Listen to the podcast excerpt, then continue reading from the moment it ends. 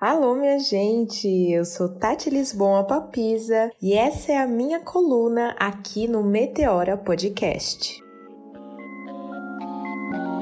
Meteora Podcast.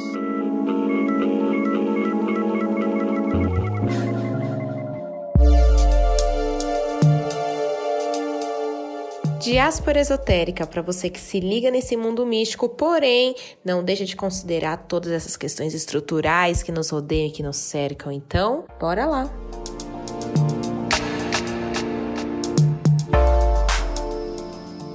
Não é preciso ser nenhum especialista para identificar todas as problemáticas que estão nos acompanhando desde o início desse ano. E olha que a gente não chegou nem no carnaval. É a ameaça de guerra logo nos primeiros dias, aqueles ataques no Irã, um agravamento da situação dos refugiados e aqui no Brasil a situação também não está das mais fáceis, né? Tá rolando essa crise hídrica no Rio de Janeiro que já não parece ser uma história muito nova. Todo o caos e todos os crimes ambientais que envolvem ali Minas Gerais, enfim, um monte de questão, um monte de situação que turvo é uma, um eufemismo, né, para essa fase. Mas por que uma coluna de astrologia estaria falando de todas essas coisas? Bom, Primeiro, porque né, a astrologia não está desgarrado da realidade que a gente vive. E segundo, porque tem uma simbologia ali em torno dos ciclos planetários que a gente vai vivendo. E um dos principais nessa fase que a gente está é um indicativo dessa, desses problemas. Tá, se a gente for considerar que a festa de Saturno só começou, a gente pode ter um spoiler dessa década, de acordo com a astrologia. Saturno também rege os signos de Aquário e Capricórnio. É um planeta simbolicamente ligado à responsabilidade, disciplina e também às restrições. Mas também representa o autoritarismo, o abuso de poder e a conquista a qualquer preço. Um pouco a ver com os assuntos mais falados atualmente nos noticiários, né? Atualmente, a concentração de trânsitos e ciclos planetários está em torno de Capricórnio, o signo que representa o zênite, o meio do céu. O propósito e também, dependendo da sua crença particular, é claro, o caminho de reconexão com seu próprio mestre interior. Nós estamos em um ciclo que se iniciou no ano de 2017 e que vai até lá 2052, onde Saturno é o grande astro regente desse período por um todo. Bom, temos aqui dois lados distintos para analisar o rumo das coisas. O primeiro é o lado mais complicado de Saturno e Capricórnio, que tem muito a ver com o aumento de autoritarismo, de mais moralismo e de condutas conservadoras. É muito possível que a gente sinta o aumento dessa repressão que, bom, só tenta restringir a nossa liberdade em prol de um estimado progresso.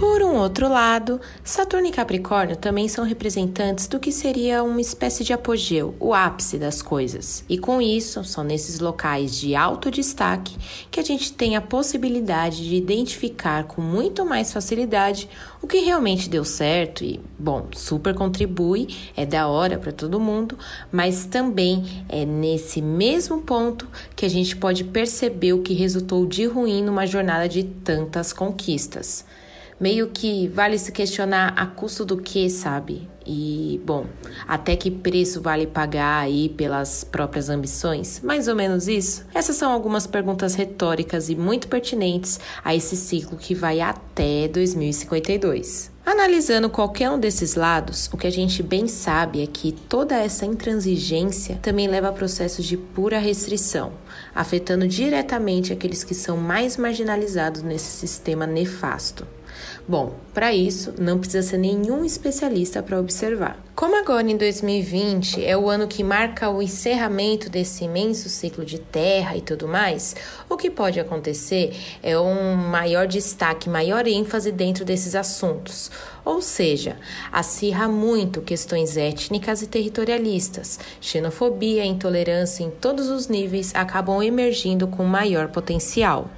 Dos marcos dessa mudança acontece no dia 21 de dezembro de 2020, quando esse mesmo Júpiter e esse mesmo Saturno se encontram formando uma conjunção em Aquário. Sendo Aquário um signo do elemento ar, essa fase que se inicia a partir aí do finalzinho de 2020 simboliza uma era de desenvolvimento intelectual com impacto muito grande na educação, na comunicação e na produção de conhecimento. Assuntos envolvendo mídia, tecnologia também vão estar cada vez mais em alta nesse início de década.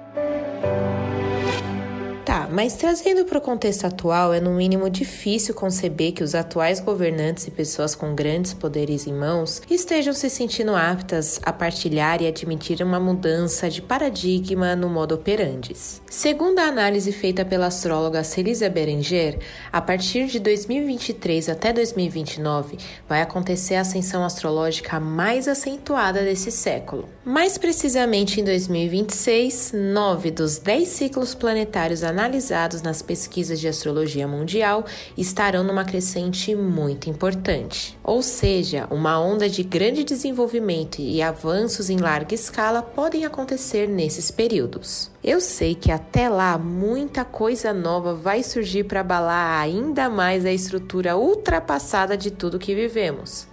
E que assim seja.